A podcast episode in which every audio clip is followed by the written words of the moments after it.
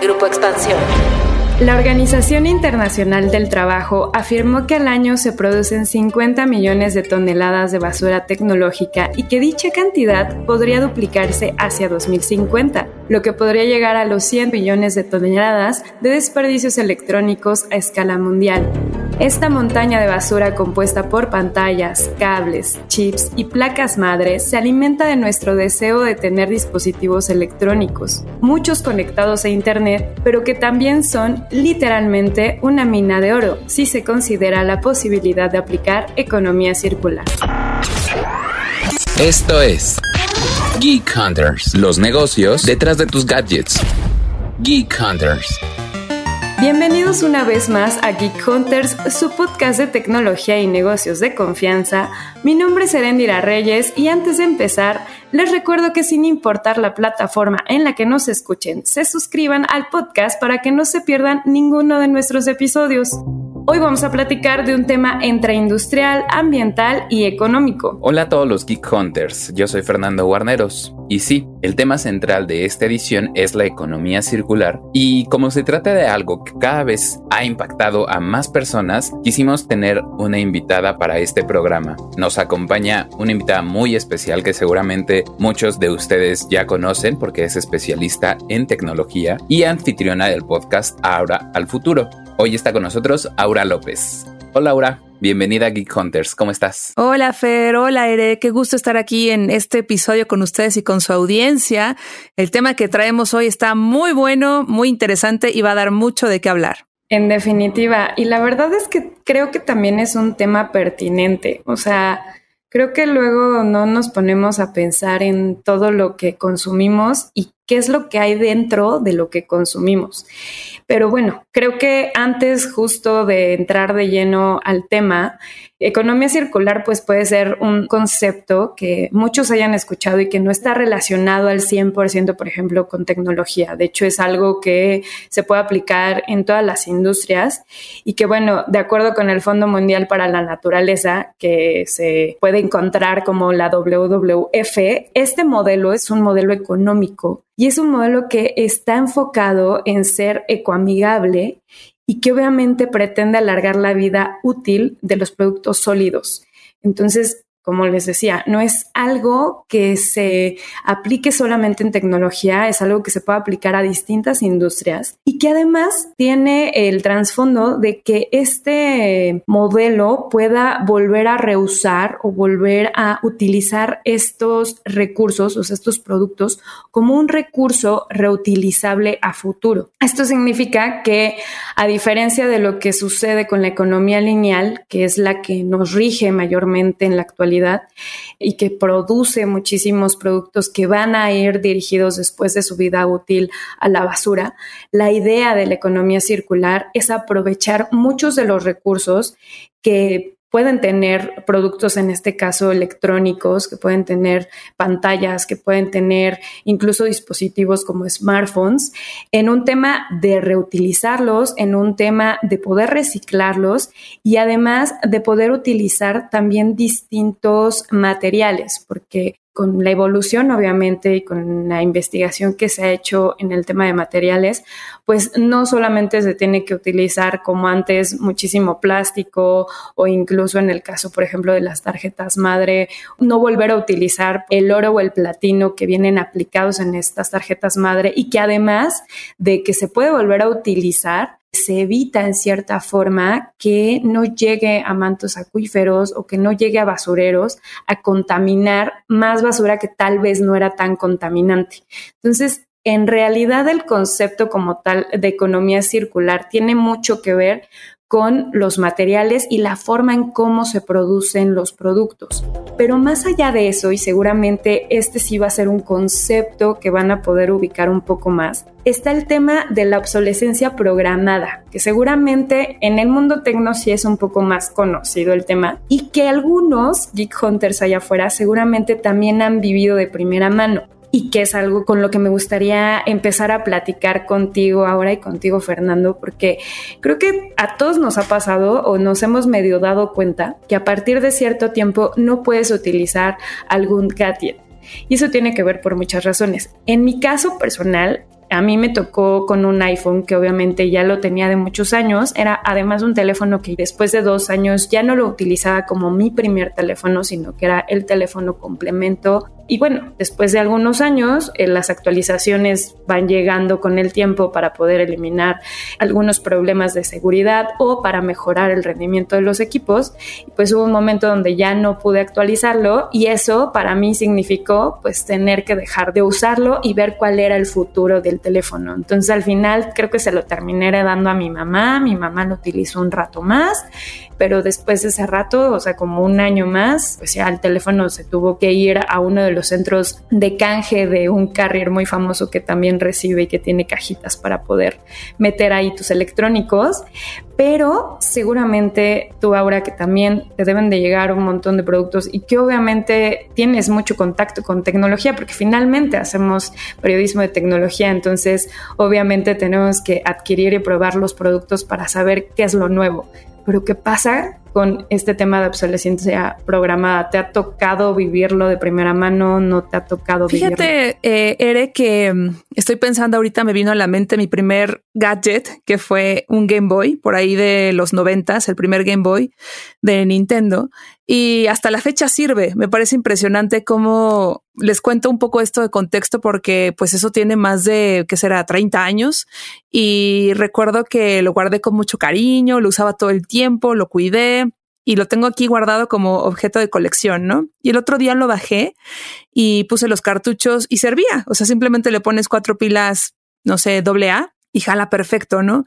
Me pasó algo muy opuesto con un iPad. Al principio, obviamente a ustedes les ha de haber pasado y a lo mejor la gente que nos escucha que cuando salió el iPad por ahí del 2010, me parece, todo era como la gran novedad porque era la primera tableta que iba a usar aplicaciones móviles y que iba a tener una tienda de aplicaciones móviles y se hablaba de la sustitución de la computadora a través de este gadget. Para no hacerles el cuento largo, compré el iPad, la usé un rato, no la usé tanto porque pues la verdad como que no le encontré mucho chiste en aquel entonces y la guardé la saqué hace como un año y ya no servía porque la pantalla como que se le dio humedad y pues ahora toda la pantalla está llena como de agua, ¿no? Entonces ya no funciona. Si bien esto no tiene tanto que ver con lo que estás comentando ahorita porque estamos hablando más o estoy hablando más del hardware que del software, me vino mucho a la mente cómo hace años el Game Boy sigue funcionando y hoy el iPad ya no sirve y es como un objeto más del recuerdo, ¿no?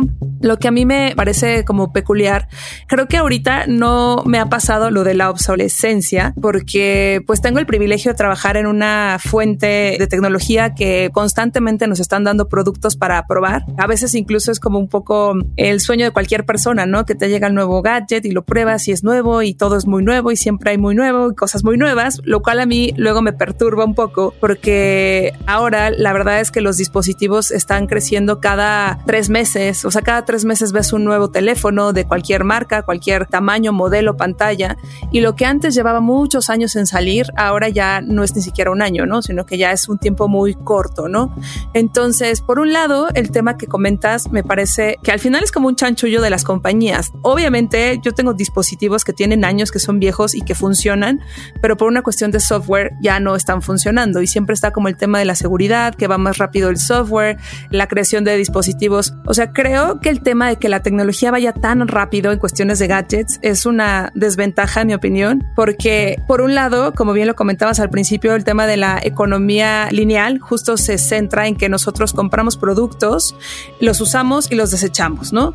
Y lo que propone la economía circular justamente es como sacarle el jugo a todos los productos y que sobre todo las empresas se metan en este tipo de situación en donde puedas como hacer una especie de círculo perfecto para sacarle como todo el provecho a los productos, ¿no? A los materiales con los que están hechos. Entonces, lo que quiero comentar para cerrar este párrafo, porque seguro ya me estoy echando un monólogo, es respondiendo a tu pregunta, no me ha pasado en este momento, pero sí estoy un poco en contra de cómo la tecnología está evolucionando tan rápido, incluso no por cuestiones de practicidad, sino como considero yo por intereses económicos. Creo que hasta me fui ya 10 temas más adelante, pero bueno, eso es un poco lo que traigo en la cabeza ahorita.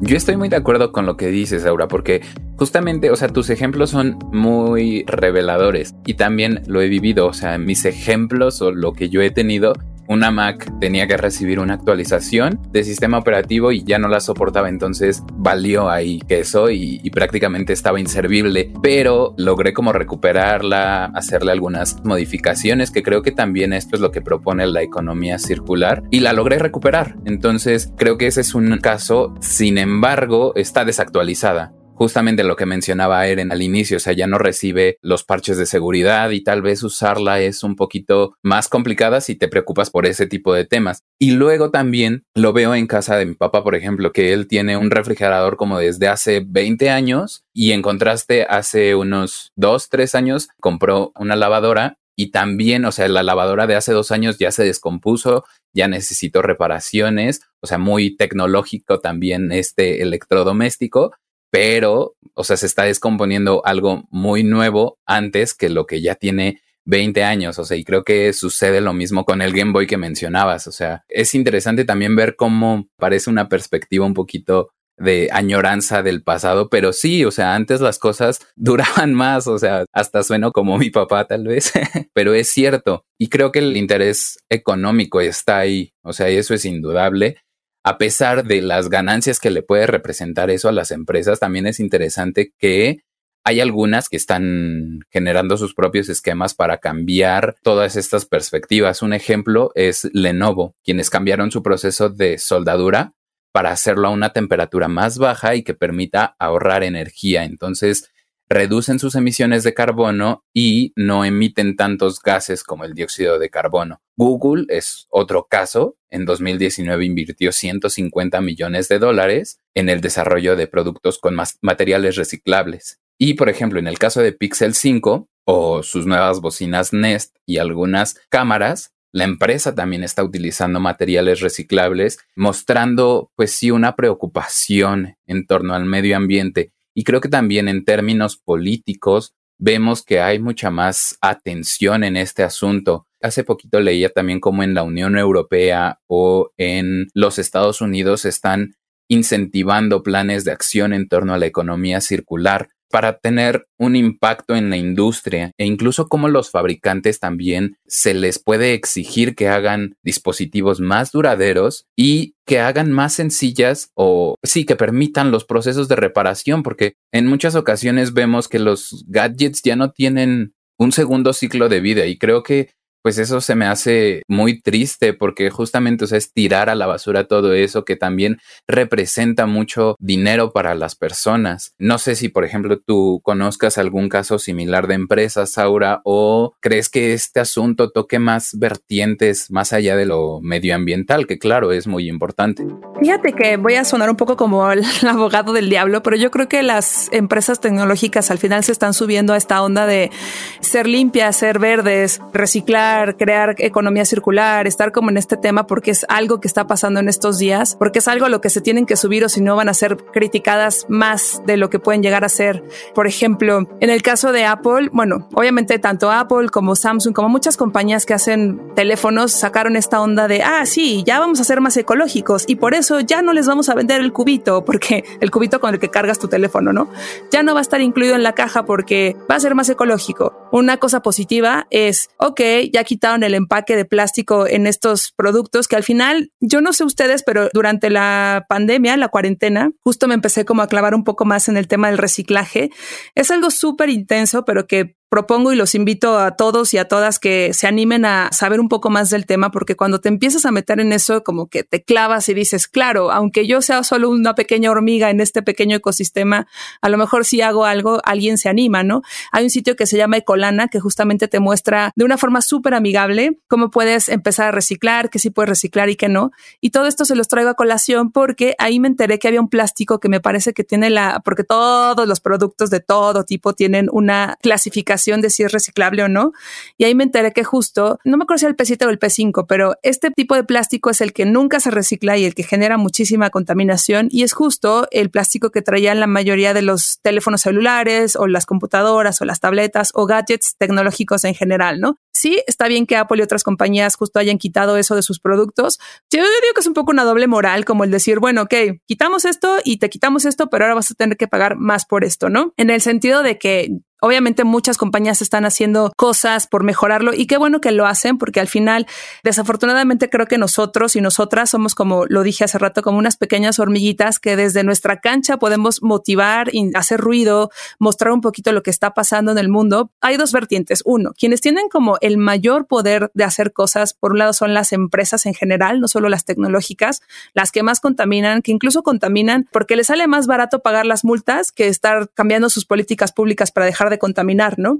Entonces, por un lado, ellas tienen el poder y por otro lado, pues nosotros como ciudadanos, como usuarios, tendríamos que tener una actividad más congruente y como más incisiva en las políticas públicas de lo que queremos y lo que no queremos. Pero bueno, ese tema nos puede dar de aquí a mucho tiempo, no solo en esto. Y nada más quería comentar algo. Fíjate que hace años había alguien que trabajaba en Google, que no me acuerdo cómo se llamaba el proyecto, trabajaba en Android, era el mero mero de Android y se salió porque dijo, no está padre que haciendo justo como tantos teléfonos cuando en realidad un teléfono podría durar 10 años, ¿no? Y lo que él dijo era que tenía la idea de que fuera un teléfono que lo pudieras actualizar constantemente, cambiar sus piezas, en vez de que tuvieras que a lo mejor cambiar todo el teléfono, solo cambiaras la batería o solo cambiaras un tantito la cámara. O sea, que fuera como una especie de Lego, como un teléfono de Lego, pero tecnológico. Y su idea era que saliera al mercado y que la gente lo comprara. Pero al final se dio cuenta que iba a ser un proyecto como un poco trunco, porque no había manera de competir contra los titanes que obviamente hacen gadgets como si fueran tortillas, ¿no?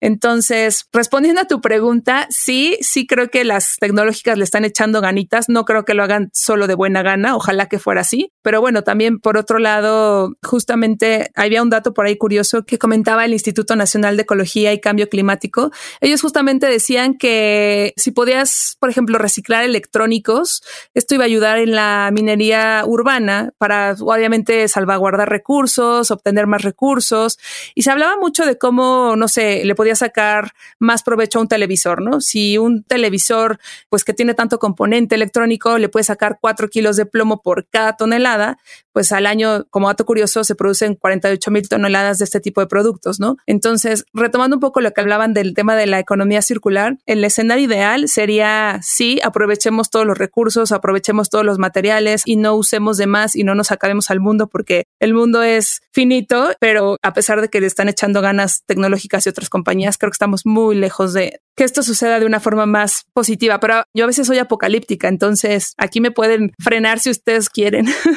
No, la verdad es que un poco los geek hunters allá afuera tal vez no sean muy felices con poner este tema de a conciencia, pero creo que lo que decía al inicio, ¿no? Es algo muy pertinente, ya lo mencionabas tú ahora, o sea, al final del día tenemos solo un mundo nos estamos acabando todos los recursos. Parece como sí muy buenas acciones que puedan tener varias tecnológicas y que muchas estén incluso pensando en todo lo que impacta el tema de data centers, energía, nuevos productos, etcétera. Pero al mismo tiempo tenemos un montón de productos cada tres meses, como mencionabas.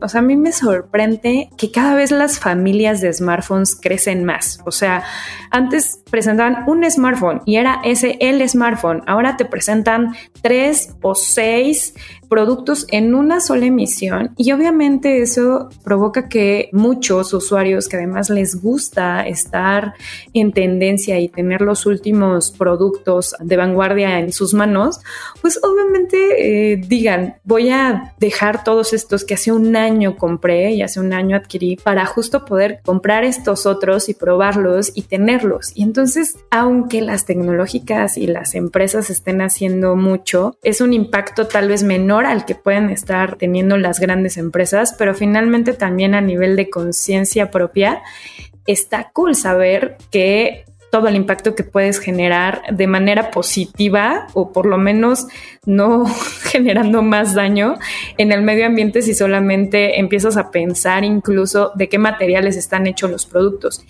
Y ahí me gustaría un poco para empezar a concluir con el tema y concluir con el podcast, en su caso, han tenido, por ejemplo, esta curiosidad de saber materiales, de saber cuál es la vida útil de uno de los productos que van a adquirir o han, vamos, tenido esta conciencia de si tienen detrás de bambalinas en la producción de un smartphone algún tema medioambiental con el que obviamente su ideología esté de acuerdo y digan, ok, voy a adquirirlo porque considero que con esto incluso estoy impactando de manera positiva y estoy creando conciencia a través sí de consumo, pero no de hiperconsumo.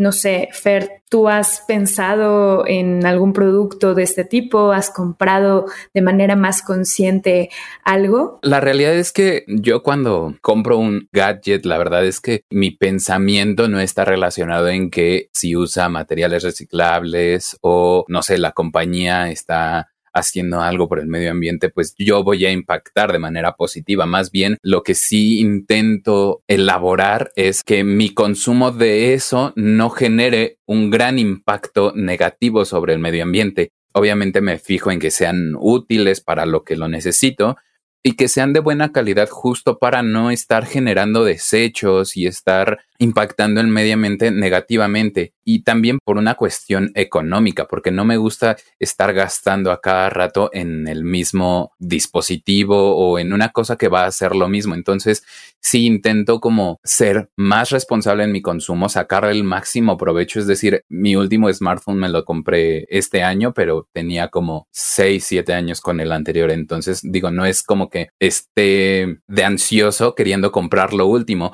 Y creo que tal vez eso es como una reflexión que le podríamos dejar a los geek hunters. O sea, no está mal que quieran comprarse sus gadgets o sus lujos, eso está perfecto, pero creo que podemos hacer un consumo mucho más responsable acerca de todos estos dispositivos, sacarles el máximo provecho, intentar darles un segundo ciclo de vida y es parte de este consumo responsable. Por ejemplo, tú, Aura, te has detenido a pensar en todo eso al realizar una compra o cuando te llegan todos estos gadgets por parte de las empresas, dices, no, no debería usarlo esto porque va a impactar negativamente en el ambiente. Uy, me han pasado varias cosas. Yo creo que mi viaje hacia intentar ser más ecologista o, o más como consciente ha sido de verdad un viaje no solo en tecnología, sino en todo lo que consumo en el día a día. Yo llevo justo dos años que me hice vegetariana por razones personales, casi como seis meses fui vegana toco un poco ese tema porque al final creo que todo está conectado, ¿no? Y lo que a mí me pasa un poco es entender que nada es perfecto. Saco el tema de lo vegano porque justo como yo soy una persona muy clavada, que se va a lo negro o a lo blanco. Leí un libro que se llamaba Debemos todos ser veganos y al final creo que es un poco la respuesta similar a lo que voy a decir ahora, ¿no? En ese libro te explicaban todo como las ventajas y desventajas de ser vegano, como a lo mejor si eras vegano y comías ciertas cosas también propiciabas que se hicieran otras ciertas cosas que tampoco ayudaban al ambiente o tampoco ayudaban a ciertas causas. Entonces, al final de ese libro que lo recomiendo mucho y también se los voy a dejar acá, es porque al final no hay absolutos, o sea, no hay ni una forma de que intentes hacer algo bien y que no afecte de otra forma a otra cosa, ¿no? Incluso los mismos problemas ecológicos que tenemos hoy en día se deben a que fueron soluciones que históricamente ayudaron al progreso de la humanidad y pues simplemente se acumularon en estos tiempos, ¿no? Entonces, en ese sentido, por un lado, como justo decían ustedes, pues somos periodistas de tecnología y tenemos como el privilegio de que nos lleguen productos para reseñar y demás, pues sí llegan muchísimos, llegan más de lo que puedes imaginar y a veces es un poco abrumante porque dices, ok, voy a probar esto, pero ahora, ¿qué va a pasar con todo esto, no? ¿Cómo es que haya tantas cosas así. Y por otro lado, también me cuestiono un poco como la forma en la que no es solo la tecnología, sino todo lo que hacemos, todo lo que consumimos. Yo creo que al ser mexicanos y mexicanas y al estar tan cerca de Estados Unidos, vivimos en una cultura sumamente consumista. Yo me agrego en ese plan Llevo años trabajando en intentar bajarle a mis compras. En la pandemia me pasó lo opuesto. O sea, ya al final de la pandemia todo era como, ah, ¿qué está pasando? Mejor voy a comprar, lo cual no es bueno. Creo que es una cosa de hacer conciencia, no solo en el ámbito tecnológico. Por ejemplo, en Instagram, me acuerdo que durante la pandemia conocí los Lego. O sea, yo nunca había armado un Lego y los Lego me ayudaron a estar un poco sana o cuerda mentalmente. Y yo pongo muchas historias como que estoy en contra del plástico y de las cosas de un solo uso. Me parece una grosería que vas a un Starbucks, te tomas un café y por qué no llevas un termo, ¿no? Porque cuántos cafés no se tiran en Starbucks o en cualquier otro lugar, cuántos plásticos no se generan simplemente por irte a tomar tu latte en Starbucks o donde sea, o sea, no es solo esta marca, ¿no? A lo que voy con todo esto es que justo un usuario me puso como, ah, tú te quejas del plástico, pero mira, compras muchos Legos. Y yo decía, ok, tienes un punto, pero tampoco es lo mismo. O sea, como que tienes que ir escogiendo tus batallas. Tienes que decir, ok, si voy a comprar esto, Amazon, ¿no? O sea, Amazon nos abrió la puerta al infinito de que dices, claro, este libro en vez de que me lo compre en el péndulo, que en el péndulo cuesta, no sé, 300 pesos y en Amazon está en 100, pues me lo compro en Amazon. Pero, ay, ¿qué crees? No sabes que este libro viene desde China. Entonces ya generaste como más huella de carbono porque viene desde China y te lo dejaron en Italia y, o sea, es como bien difícil, pero es bien importante que gracias a este podcast y a otros contenidos empecemos a hacer conciencia de qué estamos haciendo, cómo estamos consumiendo y que de verdad yo los y las invito a que en serio lo piensen porque de verdad solo hay un mundo y en serio así como dice Greta Thunberg. O sea, es como de verdad hay que preocuparnos, ¿no? No solo en ámbito tecnológico, pues. Entonces, en resumen, se van a reír, pero yo tengo en mi casa un corcho que dice, tengo todo, no necesito más. Y en serio me lo pongo como recordatorio porque me cuesta mucho trabajo no consumir. O sea, vengo de un lugar donde crecí como buena millennial diciendo, ay, todo lo que no tuve en la infancia o todo lo que no tuve de adulta o, en mi casa somos, como dicen el concepto, double income, no kids. Entonces me gasto todo lo que yo quiero en lo que quiero, ¿no? Entonces es como un trabajo muy personal, pues que yo los invito a que lo cuestionen, a que se pregunten y pues eso, ¿no? Como intentar no solo en la tecnología, sino en el día a día, qué estamos haciendo por ser parte del problema ante este planeta o ser parte de la solución súper de acuerdo ahora y creo que por eso justo quería invitarte a este podcast, justo con este tema, porque no es, o sea, el plan justo no es ni regañar, ni evangelizar, ni nada, o sea, nadie tiene completa razón, cada quien puede tener sus puntos, incluso defendiendo el tema muy capitalista y de progreso, obviamente allá afuera hay muchas voces diversas y también está bien que expresen sus inquietudes, en todo caso estaría súper cool saber qué han cambiado, porque creo que ya como ahora lo decía, ¿no? O sea, en algún momento de repente te das cuenta de lo que está pasando a nivel de medio ambiente y dices, ok, voy a poder cambiar esto porque soy capaz, porque tal vez es para mí un sacrificio hacerlo, pero ese sacrificio lo va a valer por cierta razón y esta razón es darle un poquito más de vida al mundo y no afectarlo más. Y estaría muy bien saber qué es lo que ha pasado con ustedes, Geek Hunters. O sea, cuéntenos, compartan obviamente sus experiencias, cuáles han sido sus dudas, si conocen algunos otros datos curiosos como los que pusimos ahorita en la mesa. Y bueno, ahora, Siempre es un placer tener invitados en Geek Hunters. Ojalá que no sea la primera vez que estés por acá de invitada, porque siempre es lindo tener más voces. Y bueno, ¿dónde te podemos encontrar o cómo pueden ubicarte los Geek Hunters? Pues me pueden buscar en mi Instagram que es aurav o en Twitter aura-bajo o si no entran a mi página auralopez.com y ahí vienen todas las redes sociales.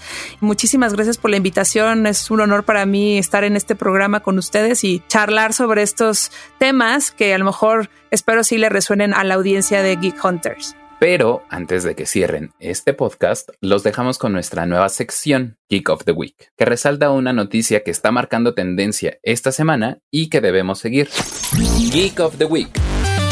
Facebook ahora se llamará Meta y con este nuevo nombre el enfoque de la empresa se orientará hacia el metaverso, un espacio que el CEO de la compañía, Mark Zuckerberg, llamó el siguiente nivel de Internet.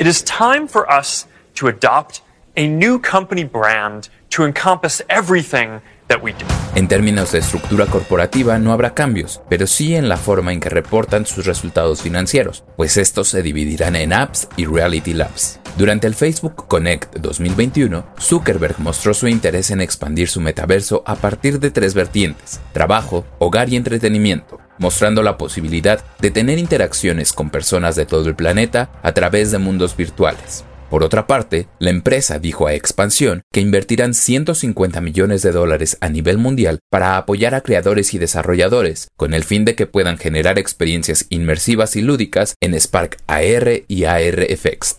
El cambio en el branding de la compañía responde a que éste se debe de adaptar de mejor manera al futuro que queremos trazar, pues las plataformas que ya conocemos como Facebook, Instagram y Oculus seguirán operando, pero ahora queremos desarrollar el futuro de las tecnologías sociales y esto inaugura un nuevo capítulo para nuestra empresa y la seriedad que tiene el metaverso en nuestro negocio, dijo Marco Casarín, director general de Meta en México a Expansión. I am proud to announce that starting today, our company is now Meta. Geek Hunters, un podcast de Grupo Expansión.